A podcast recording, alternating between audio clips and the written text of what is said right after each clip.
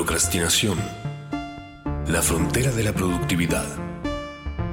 Traté de imaginar grupos de información a medida que se movían a través del tiempo. Tiempo que perdía, dejando de hacer lo que debía hacer.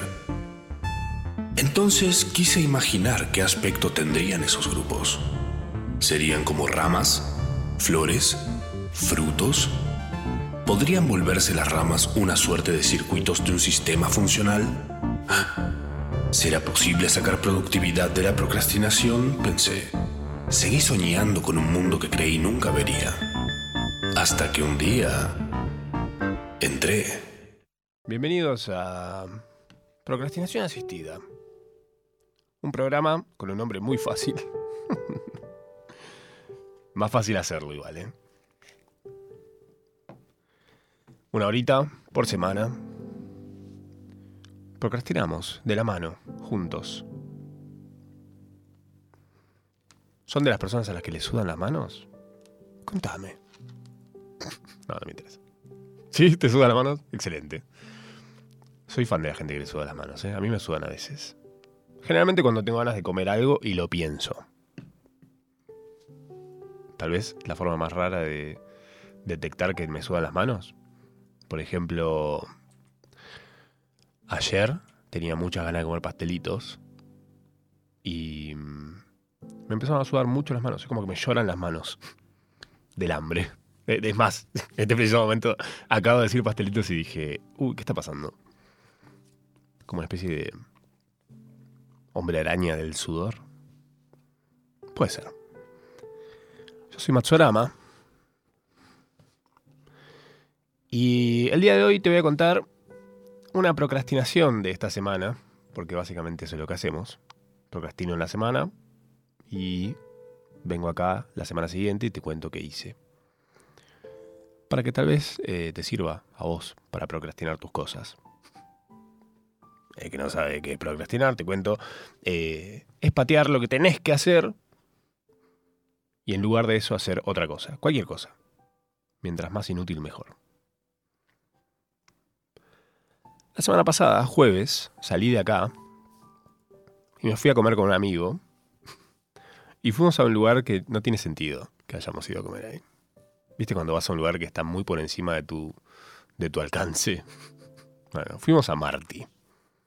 Marty es, eh, creo que uno de los dos, ¿será?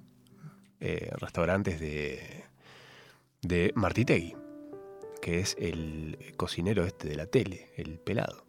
El, que está en Masterchef, creo. No sé bien dónde está. Bueno, ese. Fuimos con un amigo ahí a comer. Tiene dos restaurantes. Uno es Tegui, que tiene ya sus años, y el otro es Marty. Algo me dice que se quedó sin posibilidades de, de abrir otro. A menos que, no sé, use un segundo apellido. O habrá uno que se llame Germán. No sé. Bueno, cuestión. Fui ahí. Fui ahí. eh, tenían un montón de cosas. No, yo no estoy acostumbrado a ir a comer a lugares así, medio relativamente finos, por decirle de alguna manera. Eh, entonces, viste que no terminas de estar, no sé si les pasa, que no terminas de estar del todo cómodo en un lugar así. Luego vas a un bodegón y medio que te saca las zapatillas, viste. Estás en tu casa. Estás ahí como... ¿Qué puede haber diferente? Em, pero bueno, cuestión, fuimos a este lugar. Le saqué una foto al, menú para contarles a ver si a ustedes se les ocurre. eh, porque las, las cosas, las opciones que había para comer eran muy raras la forma en la que están presentadas. Entonces les voy a leer un par de las opciones que había. A ver si esto es normal o no sé. Por ejemplo, una de las cosas que había es palta, pepino y manzana verde. Eso es todo lo que te dice sobre el plato. Después el plato que te llega es otra cosa. O sea, obviamente son esas tres cosas, pero tiene un montón de otros detalles. Ananá y ajo negro. Remolachas asadas y ricota ahumada. Vos me lo decís así, yo te digo... ¿qué- eh, pero qué... Me falta información acá. Proboleta, hoja parra. Hoja parra. Salsa roja. ¿Qué es? ¿Colorante? Bueno, cuestión, casi todas las cosas son así en ese plan. Gnocchi, hongo, pecorino. Como una especie de... Son como... mm, ¿Sabes qué pensé que eran cuando los empecé a leer? Dije, esto tiene la musicalidad de un CBU alias. Parecen alias de CBU. Boniato curry hongos. ¿Cuánto le transfiero a esto para... ¿Qué? ¿Cómo es? bueno, este es básicamente el menú de Marty. Este restaurante... ¿Restaurante? ¿Restaurante? ¿Cómo se dice? Bueno. Ustedes saben. Que es una barra. Es toda una barra enorme. Y que tiene una peculiaridad... Peculiari Uy, estoy a pleno en el idioma hoy, ¿eh? Estoy con una peculiar... Bueno, peculiar. Eh, no, lo que tiene particular es que mm, toda la gente que está del otro lado de la barra en algún momento te atiende. Todos. Todos pasan por vos. Es como cuando llamas a servicio técnico de algo, ¿viste? Te empiezan a llamar de un lado para el otro. Bueno. Pasan todos. Uno te presenta un plato, después otros te traen algo para tomar. Y decís, uff, ¿pero quién es? ¿Quién me atiende a mí? bueno, cuestión que fuimos ahí. Eh, y me preguntaron después mis amigos, cuando les conté que fui, si me había gustado lo que comí. Y me pasó que mm, dije, creo que sí. Creo que sí. Pero no me acordaba si me había encantado o no. O si había cosas que me habían gustado más que otras. Estaba un poco enfocado, muy enfocado, en entender lo que estaba comiendo. Lo que fue rarísimo. Porque, ¿Por qué necesitas entender lo que estás comiendo? Y mm, me preguntaron, pero bueno, ¿qué fue lo que más te gustó? No sé. No tengo un recuerdo puntual de lo que comí. Eran todas como cositas. Hmm. Entonces digo, ¿qué pasó? ¿Por qué no me acuerdo? ¿Esto tal vez sea una misión para procrastinar? Porque realmente no me acuerdo, no me acuerdo absolutamente nada en este momento. Eh, le sacamos fotos a la comida, obviamente, porque ¿qué somos? Y mm, viéndola no me acuerdo tampoco cómo sabe cada cosa que vi. Lo que es más raro también, decís, ¿por qué? Lo que sí me acuerdo es que hubo algo que me picó un montón. Muy picante. Pero un picante onda... Mirá que me banco el picante, ¿eh? No te voy a decir que me gusta, porque sí, eh, me gusta la pimienta, ponele. Hasta ahí estoy bien con el picante. Pero... mm, Me picó una banda. Me, anuló. Tipo, un momento no podía hablar más. Y mi amigo tampoco podía. Estábamos los dos como tipo... Como, uy, era muy difícil. Era muy... Se habían desenchufado unos cables. Entonces esto me llevó a eh, la, procrastina- la procrastinación de esta semana. Que es... ¿Ustedes se pueden imaginar sabores? Mira, es un, es un- salto medio largo, pero vamos a ir ahí. Onda, recordar sabores. Por si yo les digo ahora peras. Y ustedes piensen en unas peras jugosas. Un día de verano, calorcito, agarras una pera fría de la heladera. Está tal cual te gusta a vos. No sé cómo te gustan las peras, si es que te gustan o no. Pero imagínate ese mordisco, el sabor. ¿Podés visualizarlo en tu cabeza? O sea, lo sentís en la boca, básicamente, ¿no? El recuerdo está ahí. O un mordisco con tomate fresco. Que por ahí lo primero que se te viene es la textura del tomate. Más que el sabor. Pero de repente sí, bueno, ahí está, ese ácido, esa cosa medio fresca. O cuando te comes un durazno, ponele. El sabor y la sensación de la piel. Esa cáscara toda medio peluda. O cuando le pasas cerca al carozo del durazno, esa cosa medio amarga. Bueno, me pasa que eso sí, joya, perfecto, me acuerdo. Pero lo picante no me sale. No, no me sale de acordarme el sabor del picante. Lo mismo con el mentol. Me acuerdo la sensación, sí. Y por ejemplo, no sé, la menta, sí, joya, me acuerdo el olor de la menta. Pero no el efecto del mentol. Igual con el efecto de lo picante. Me acuerdo que algo me picó un montón en el restaurante de Martitegui, pero no me acuerdo el sabor. No sé si era dulce, salado, umami.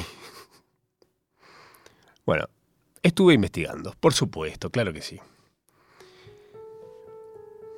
Para el psicólogo Paul Bloom, el fenómeno es como algo que decís, que busquemos picante, comerlo, es algo muy humano. También investigué y me encontré con que Paul Bloom no, había investigado demasiado porque hay un montón de animales que les encanta comer picante. Así que tan humano no es, Paul. Eh, lo curioso de esto es que el, lo picante no es un sabor de lo que nosotros consideramos clásico, sino que hay dos tipos de picantes. Tenés el picante que eh, contiene capsaicina, son nombres difíciles, atentos, y los que tienen isotiocianatos. Ah, no importa. Iso y capsia, le vamos a decir así. Eh, lo que tiene los que son del club del ISO son la mostaza y el wasabi. Por eso mucha gente te dice, a mí no me gusta el picante, pero el wasabi me gusta. Son diferentes caminitos. Eh, estos em, no activan, ninguno de los dos activa los centros de sabor de la lengua, sino los del dolor y la temperatura. Por eso es que sentís como si se te quemara la boca. Porque realmente la lengua le está mandando la data al cerebro diciendo se quema, se, se quema esta boca. Está prendiendo boca. Tenés que hacer algo. Eh, el mentol, que lo pueden encontrar en la menta y en la hierba buena, por supuesto, eh, actúa en el mismo lugar que actúa el, el picante, pero en el opuesto total. Va hacia el frío. Ahora, un mentol fuerte te va a causar también una sensación medio de quemazón. El, enjuague bucal, por ejemplo, ese que es zarpado, ese que es fuerte, en serio, sentís que te quema la boca a veces. Por eso ninguna de estas dos cosas, ni lo picante ni lo mentolado, cabe dentro de dulce, salado, amargo, ácido, umami. Me mata umami. Umami. Qué rico te quedó la comida. Estas sensaciones de lo picante y lo mentolado se llama quimioestesis. Quimioestesis. Básicamente es una reacción química. Corta la bocha, no hay mucha vuelta que darle. Y mi primer contacto con lo picante viene de la mano de una anécdota muy breve, que es yo de chico viví en Capilla del Monte, Córdoba, hasta mis 19, y como buen cordobés iba religiosamente al rally. El rally, autos de carrera, por la montaña. Una cosa hermosa. A veces no te importaba ver el auto porque la idea era juntarte con tus amigos, ir a estar escabeando desde las 6 de la mañana, a acampar. Bueno, algo que solía pasar bastante en el rally era que había gente, ahí te veías tipo las caras con quienes eran medio improvisados y quienes estábamos medio lungos en hacer esa movida de ir al rally. Vos volvías a tu casa con el último trago de agua en una botella. Eh, ese era el que sabía, básicamente. Que dijo, ah, la hice redonda, perfecto, me comí lo que tenía, no me sobró nada, no me faltó nada. Ahí es donde campeonás el rally, básicamente. En uno de los últimos años, que fuimos con mi amigo Juan, eh, estábamos como en una de ir a divertirnos un poco más que viendo al rally nada más. Somos dos pesados, básicamente. En mi casa, eh, mi viejo tenía unos ajíes, conocidos como los ají puta parió, que estaban ahí hace años. Investigando esta semana me encuentro, y me acuerdo de esta anécdota justamente por eso, que los ajíes, mientras más tiempo están estacionados, si están en un buen clima y demás, se ponen muchísimo más picantes. Algo que nos pasaba siempre en el rally era que a nosotros nos quedaba agua cuando a nadie le quedaba. Entonces, de repente eras el aguatero de toda la gente que te cruzabas, Pues, uy, ¿tenés agua y me das? Sí, bueno, dale. Entonces lo que hicimos fue llevar ají. De estos ajíes de mi viejo. Para hacer daño, por supuesto. Se piensan que soy bueno, soy una buena persona. No soy una buena persona. Sí, o sea, soy bueno porque me quería reír de alguien. Y darle una lección, tal vez. Esa gente no se olvidó de llevar agua nunca más al rally. bueno, cuestión que estábamos volviendo. Eh, ya en un momento en el que nadie tiene agua, nosotros teníamos dos botellas llenas de agua en la mochila. Porque por supuesto habíamos estado tomando Fernet todo el día. Esa es una gran verdad también. Volvíamos y se nos ocurrió en la vuelta, porque ya nos habían empezado a pedir agua en todos lados, ponerle un poco de ají al pico de la botella. Hicimos así, se lo pasamos bien por todo el pico. Dije, bueno, está bien. Y nos empezamos a cruzar con gente que obviamente decía, chicos, ¿tienen agua? Sí, por supuesto. Convidábamos agua y nos quedábamos charlando, por supuesto, porque nos queríamos quedar viendo lo del ají. Bueno, primero nos cruzamos con un muchacho que no es amigo, no era amigo tampoco, pero es de esa gente que te ve y te habla. Cosa de pueblo también. Bueno, le convidamos agua, no sé qué, estaba cagado de sed, me acuerdo. Que fue tipo, uy, mirá todo lo que se tomó. Y nos quedamos charlando un rato y de repente lo vimos que estaba como, como un perro que le había picado una abeja a la boca. Empezó a relamerse mientras hablaba. Seguía hablando. Pensé que le, le tardó en darse cuenta que algo le estaba pasando. Pero el tipo decía, che, ¿tiene el agua? ¿Tiene algo el agua? No. Y obviamente ante la sensación del ardor en su boca, nos pidió más. Y tomó más. Y obviamente que le picaba más. Bueno, aparece otro amigo nuestro y nos pide agua. Este sí era amigo nuestro. Obviamente, fue sí, obviamente, sí, toma, tuyo. Y empezó a tomar, empezó a tomar y no sé qué. Y dice, ¿no sentís nada raro el agua? Le dice el otro. No. Y bueno, cuestión que nosotros seguimos y el tipo estaba que se quería cortar los labios y tirarlos al piso, tipo, no, aguantaba más. Cuando nos estábamos yendo, eh, el gordo que había venido después, dice, che, ¿le pusieron picante en el pico a la botella? sí. Dice, oh, está riquísimo, está buenísimo. ¿Por qué? No, para joder, para hacer... Ah, no, pero a mí me encanta. Dijo, no, me encanta, me encanta, me parece riquísimo. Dame, tipo, tenés ají para comer. Y se lo fue comiendo como un chicle, tipo, como un caramelo, ta, ta, ta. Gran personaje. Y así nos fuimos riendo los tres a lo largo de todo el camino, porque eran unos cuantos kilómetros de caminata, convidándole agua a un montón de gente. Creo que nunca, nunca saltó, porque ¿quién se va a poner a pensar que dos personas le pasaron ají picante al pico una botella? ¿Quién va a ser tan hijo de puta? Y claro, eso es para que anden precavidos por la vida. Bueno, les decía, esto que pica, volviendo al tema de los picantes, es la capsaicina, que es una oleoresina. Le estoy, estoy a punto de darles un dato que es brillante, ¿eh? que es el componente activo de los pimientos picantes. Esto muchas veces eh, se dice que se saca tomando leche. Yo hice la prueba y la verdad no es así. Eh, y creo que depende mucho también de la escala en la de, de Scoville que esté. La escala de Scoville es la escala de lo picante si han visto alguna vez este programa de terapia picante o algo así, eh, se menciona esto mucho, que es básicamente Wilbur Scoville en 1912 dijo, che, para, este tipo es un químico y un farmacólogo, dijo, para, quiero medir esto porque no puede ser. Quiero que alguien me diga que esto obtiene tantos o tantos menos de picante. Entonces, por ejemplo, el pimiento dulce es lo que se conoce como el picante argentino, que es básicamente no pica, tiene cero. Cero. Sabor a pimiento, perfecto, no tiene picante, listo. De 100 a 500, el peperón chino. ¿Conoces? Sí, está bien, pica, pero tampoco te quema la boca.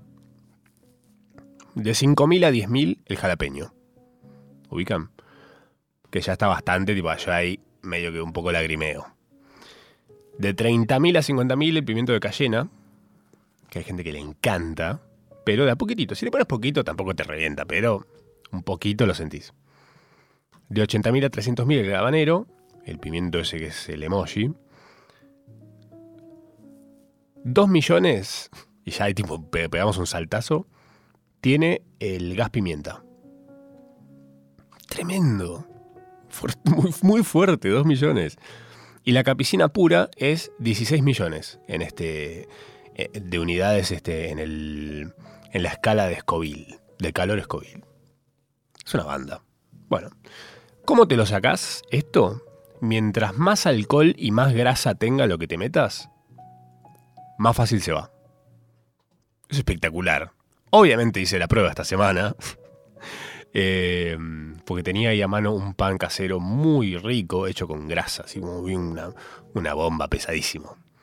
Y me mandé ahí unas cositas picantes y dije, bueno, listo, vamos a ver si esto se pasa o no se pasa. Efectivamente, pasó. Ahora, eh, me regalaron unos shotcitos de Fernet. No son shots, son vaso de. El vaso de Fernet original, el italiano, que es una cosita cortita. Y dije, bueno, vamos a ver si se me pasa tomando un cachito de eso.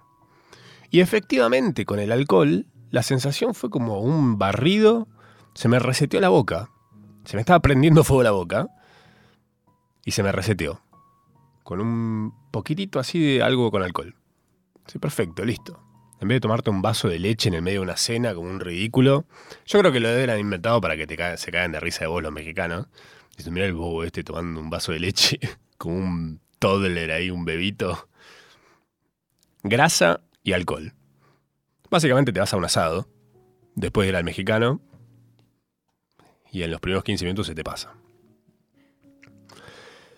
Para los que les guste mm, hacer jodas como la que hago yo, o tal vez con otros fines, tal vez terapéuticos, les cuento que en Mercado Libre, y bueno, en un montón de lugares, se vende la capsaicina, que es el componente de lo picante puedes comprarla pura, que es una barbaridad, o puedes comprarla como la mayoría de los lugares que la venden, eh, como parches.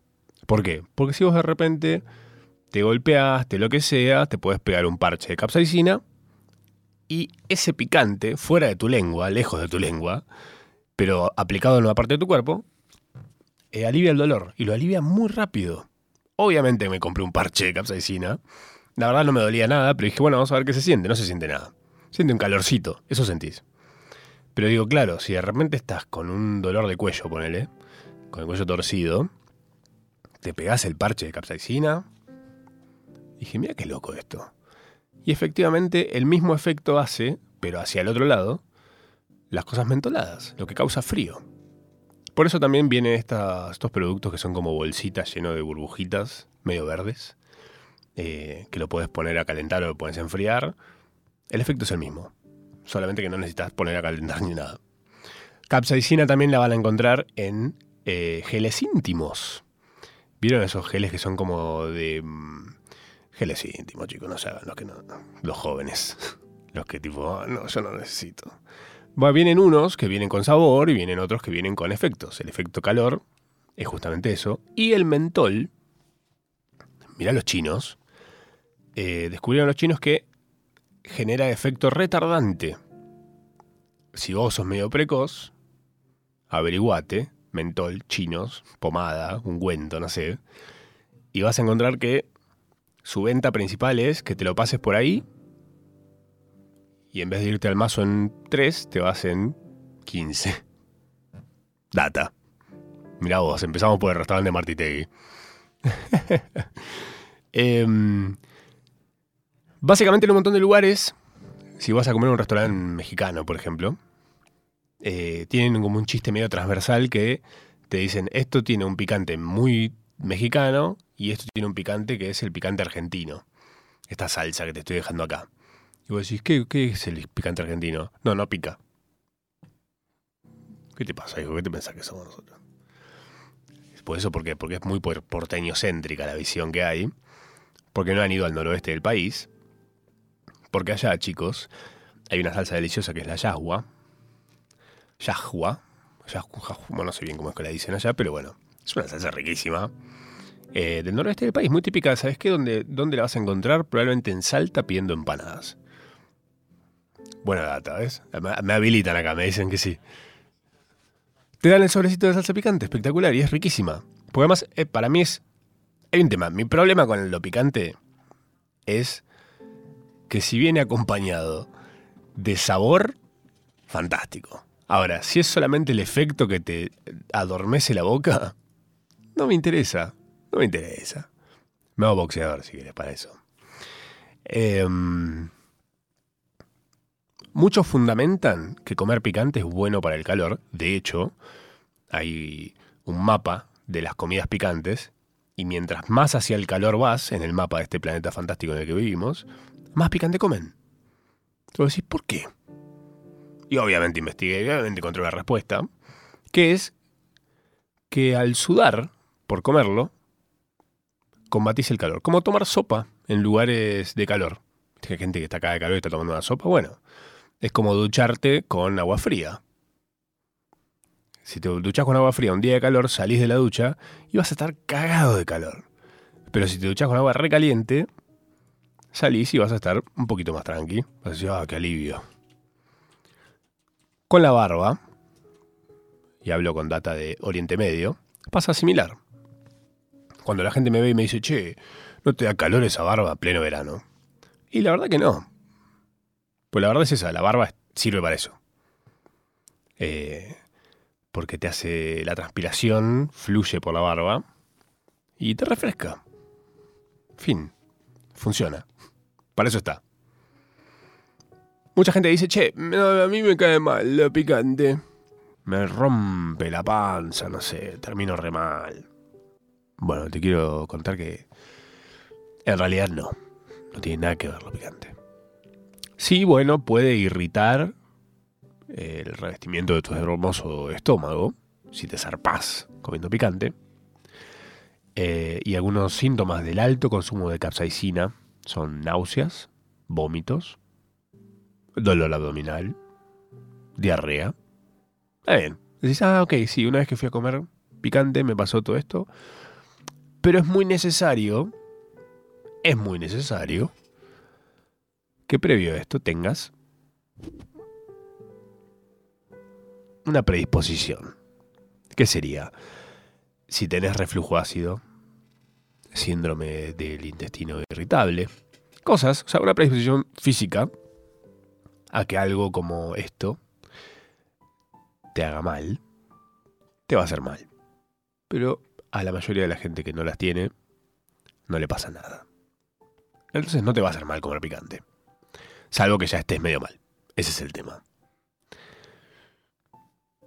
Ahora, en la investigación que estuve haciendo esta semana respecto a los picantes, una de las ramas por las que me fui fue la duda de por qué en Argentina no somos de comer picante.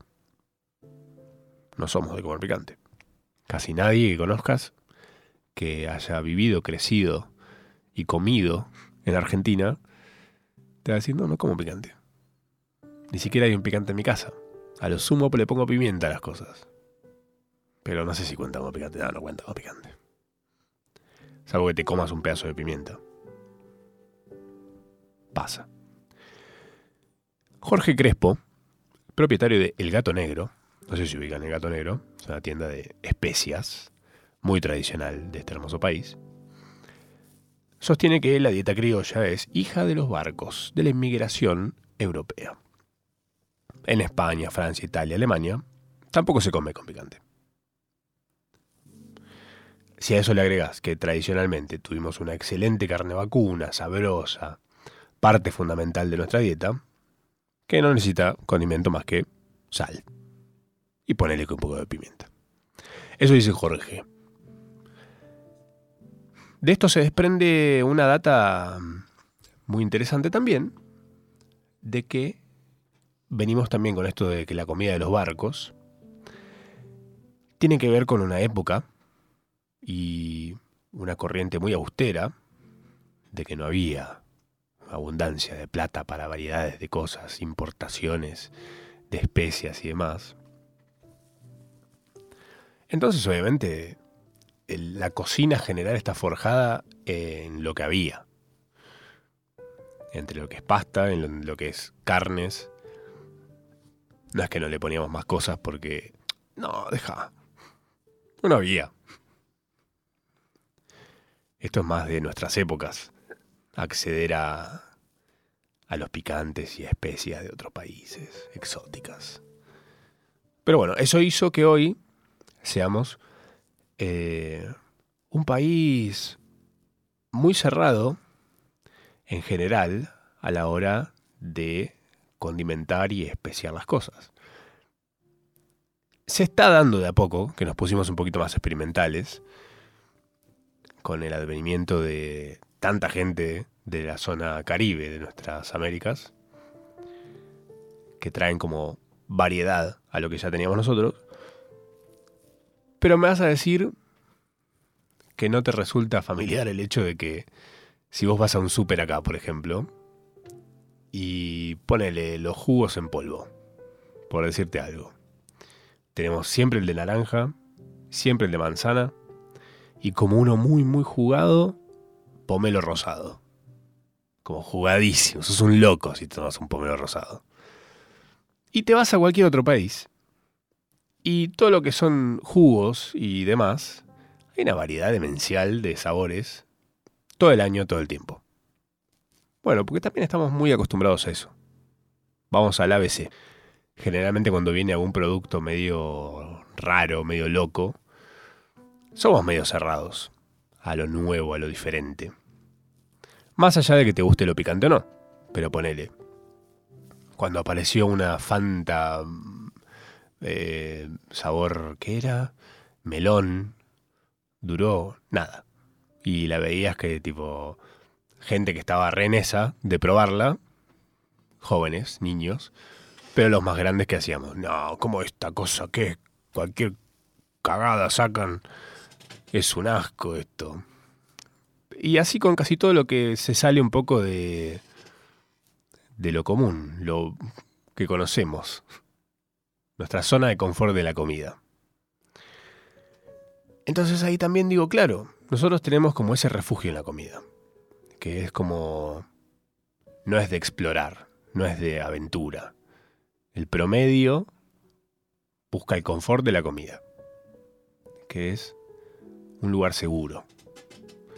La, pastita, el asadito, las empanaditas y no mucho más. Si ya tiene algo medio raro, ay, es, es como que hay un choque ahí. Puede ser que te haya gustado, eh, puede ser que te haya encantado lo que comiste pero hay algo en vos que no termina de aceptarlo. Y esto me hizo acordar a una experiencia que tuve hace unos años de ir a algo que se hace acá eh, que se llama teatro ciego. Existe el teatro ciego, que es un lugar donde vos vas a ver una obra de teatro eh, a oscuras total. Em, te hacen, te acompañan a ingresar a la sala, como medio en filita te van ubicando en tus lugares y estás en un lugar totalmente oscuro. O sea, no se ve absolutamente nada. Abrís los ojos, cerrás los ojos y es exactamente lo mismo. No, no te recomiendo que vayas con sueño. Porque es muy. Te, te invita muy fuerte a dormir. Pero si vas bien, te va a parecer muy flashero. Fui al teatro ciego y fui al teatro ciego una experiencia que hacen con comida. O sea, te ubican en una mesa, vos enfrente tuyo tenés una tablita con cosas que te vas a ir comiendo de izquierda a derecha con las manos y en el medio adelante tenés una copa y atrás de ella un vaso. No ves nada, te recuerdo. Te avisan esto. Entonces de entrada cuando vos estás ahí, te sentás, no sabes cómo es la disposición del lugar, ni, qué, ni cuán grande es, ni qué hace una cosa muy buena con los parlantes, eh, por donde suena la obra, que sentís que es todo alrededor tuyo. Entonces en tu cabeza se empieza a... O sea, tu imaginación empieza a llenar eh, todos esos casilleros vacíos que hay con los sonidos. Entonces vos de repente decís, ok, listo, acá hay una vidriera que da a la calle, a la derecha, allá adelante hay una barra, allá atrás al fondo hay un escenario donde va a haber alguien que va a cantar, eh, estoy como una especie de barcito café, no sé. Tu cabeza empieza a llenar todos esos lugares mientras estás ahí comiendo unas cositas. Que lo loco de esas cosas que estás comiendo oscuras es darte cuenta que comes mucho por los ojos. O sea, así como hace un rato yo les decía si se imaginaban el sabor de una pera, probablemente si vos te comes una pera a oscuras, sin saber que es una pera lo que te estás por comer, yo te agarro, te corto una rodaja de una pera y te doy esa rodaja y vos por ahí te empezás a comer esa pera y comiste pera un millón de veces. Pero al hecho de no haberla visto antes, vas a estar un rato largo, tal vez, diciendo, ah, ok, esto es una manzana. No. ¿Qué es una papa? No.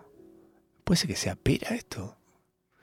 Bueno, me pasó en este lugar al que fui, al Teatro Ciego, a cenar, que estas comidas que estaban de izquierda a derecha, yo no las había visto, no sabía qué era, entonces vos medio al tacto vas agarrando y te lo mandas a la boca. Yo decía, ¿qué es esto? Y lo, que más me extrañó, primero que al tener que recurrir tanto, depender tanto de el sabor de lo que estaba comiendo, para identificarlo, primero, lo estaba usando para eso, no tanto como para saborearlo, sino para identificarlo. No me di cuenta si era buena o mala la comida. ¿Me explico? Como es rarísimo. Porque estaba muy enfocado en identificar qué estaba comiendo. Una de las cosas que estaban ahí era una porción de pizza. Que estaba rica. Pero tardé un montón en darme cuenta que estaba comiendo un pedazo de pizza. Me costó un montón. Y era una estupidez porque realmente no estaba ni cortada diferente ni preparada diferente a como uno la comería en cualquier lugar. Era una porción de pizza. Pero la tuve que identificar comiéndola. Básicamente. Bueno, así con todo lo que estaba enfrente mío. Me empezó a pasar eso. Y dije, mirá qué loco cómo comemos por los ojos, ¿eh? Como primero ves lo que vas a comer y ya medio eso te predispone al sabor que vas a incorporar. Al revés de lo que les decía de imaginarse un sabor. O sea, vos ves, por ejemplo, una pera y medio que vas a esperar un sabor de esa pera pero al revés no sé si te va a pasar tan igual. Mira lo que es el cerebro, hijo, qué cosa impresionante. Increíble. Me pasó también algo muy loco ahí. Con lo que más flashé fue primero con el hecho de esto de detectar la comida por sus sabores. Hubo cosas que no supe ni qué eran. Que después cuando leí lo que eran no me acordaba. Digo, ah, ¿es que? No sé cuál, cuál fue eso que comí. Pero bueno, qué sé yo pasó. Nada, nada, nada de lo que comí me desagradó, que eso fue importante.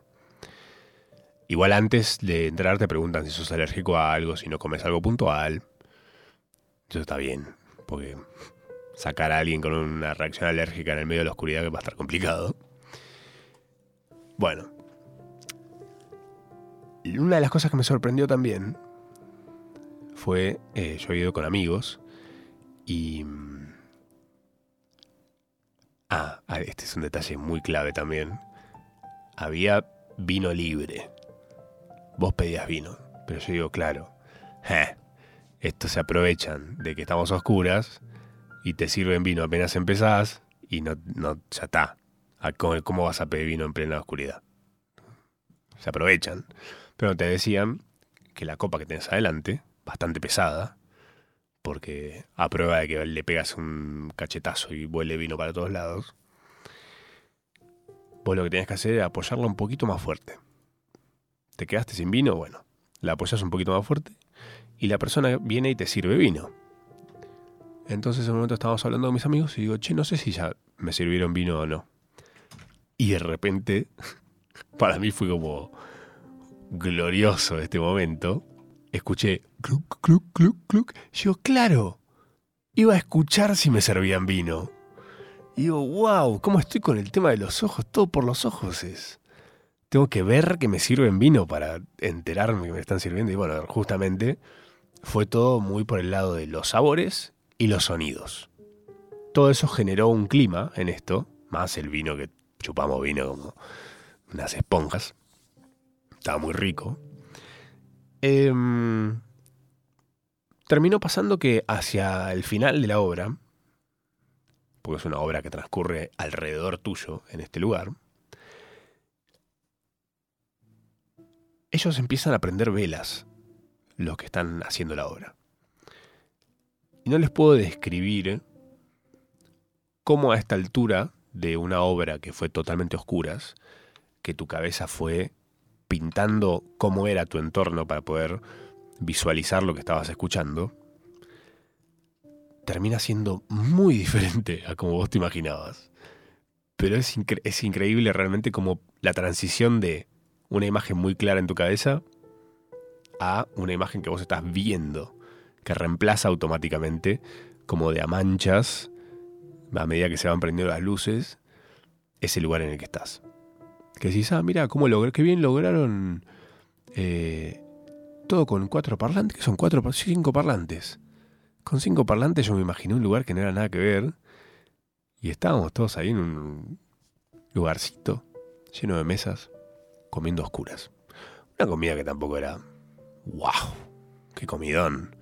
Pero creo que lo disfrutamos un montón justamente porque hubo que hacer esa búsqueda de identificarla por el sabor. Que me pareció muy increíble. En el restaurante de Martitegui, que es por donde empezamos eh, el día de hoy la procrastinación, un poco me pasó al revés con eso. Cuando yo leía, por ejemplo, berenjena, higos, almendra en el menú, y no me acuerdo si lo pedimos o no. Porque todo te lo mandan como medio muy preparado. Entonces no detectas ni la berenjena, ni los higos, ni la almendra. Es una cosa rarísima. Y a la vez también te van mandando como todo en un orden que a ellos les va pintando. Entonces no sabes bien qué comiste, qué no comiste pero dije, mira qué raro venir a un lugar así, que no es barato, y no sé si lo vale. O sea, no se los estoy recomendando. Si van a ir, vayan, disfrútenlo, cuéntenme si les parece. Pero mm, creo que tiene que ver con algo que mm, pienso respecto a la música. A mí, eh, en su momento, cuando escuché por primera vez Greta Van Fleet, que es una banda eh, estadounidense que se dice son los nuevos Led Zeppelin.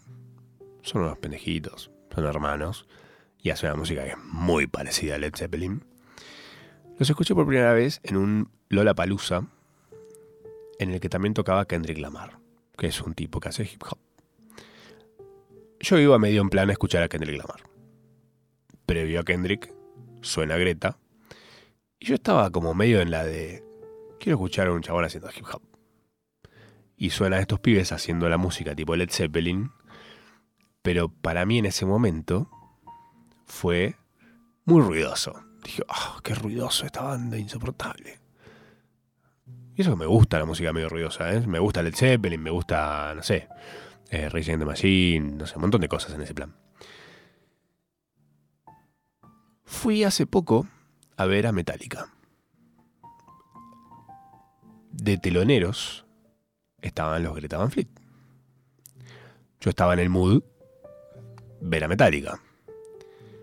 Y lo que me gustó Greta Van Fleet previo a Metallica, dije, ¡ay, qué bien esta banda! Son espectaculares. Me encantó Greta Van Fleet. Entonces, llevando eso, a haber ido a comer a este lugar, a Marty, pienso que es como un llavero la música. Y comer también es como un llavero. Tienes un montón de llaves colgando en ese llavero. Algunas abren algunas puertas. Son todas llaves, sí. Algunas abren algunas puertas, otras abren otras. En el sentido de que la primera vez que me crucé con Greta Van Fleet esa llave no abría ninguna puerta de la que yo estaba dispuesto a abrir. La segunda vez que me los crucé, abrió, pero de par en par. Dije, bien. Ahora, yo a este restaurante fui por ahí en otro plan. No sé si estaba tan para comer esto. No sé qué estaba. Estaba dispuesto a comer algo rico, seguro. Pero lo que me crucé ahí no era el momento, me parece. Y tal vez es eso No hace falta que te apures para probar lo picante, para empezar a comer otras cosas. Para un montón de cosas de la vida en general, ¿eh? no digo solamente comida o música. Todo a su tiempo. Probar. Hay que probar. Vos probá. Ahí te vas a dar cuenta si ese momento no. Ahora, ir a probar a Marty tampoco es algo que decís, ah, bueno, que son 10 lucas un plato. No, mentira, no sale 10 lucas un plato. que tenga que se desmayó en este momento, no, no, no, tranquilo. la cena completa, 10 lucas sale igual, ¿eh? Hoy, 25 de mayo. Pero, si te quieres dar un gustito, te quieres ir a una situación así, pues te pinta. Es una apuesta que estás haciendo. No se puede pagar en cuotas. Te lo aviso ahora, te lo cuento. Por si pensabas ir y pagarlo en cuotas. Se rieron de mi economía. Pero bueno, yo también me reiría. Si fuera un pelado que tiene un restaurante, dos, me reiría. Bueno chicos, me parece que procrastinamos bastante por esta semana. Probé muchos picantes por ustedes. Espero les haya servido el dato de que con leche tiene que tener muy poco picante para que se te pase, pero lo ideal es algo muy grasoso o alcohol. Que me contaron no tenés problema con ninguna de las dos. Así que con eso, pegas una limpiada, se te resetea la boca y puedes seguir comiendo como si nada, sin mariconear. Que, ay, me quemo mucho, muy picante. Es un tema tuyo. Y mal no te va a caer. Gracias a todos por venir.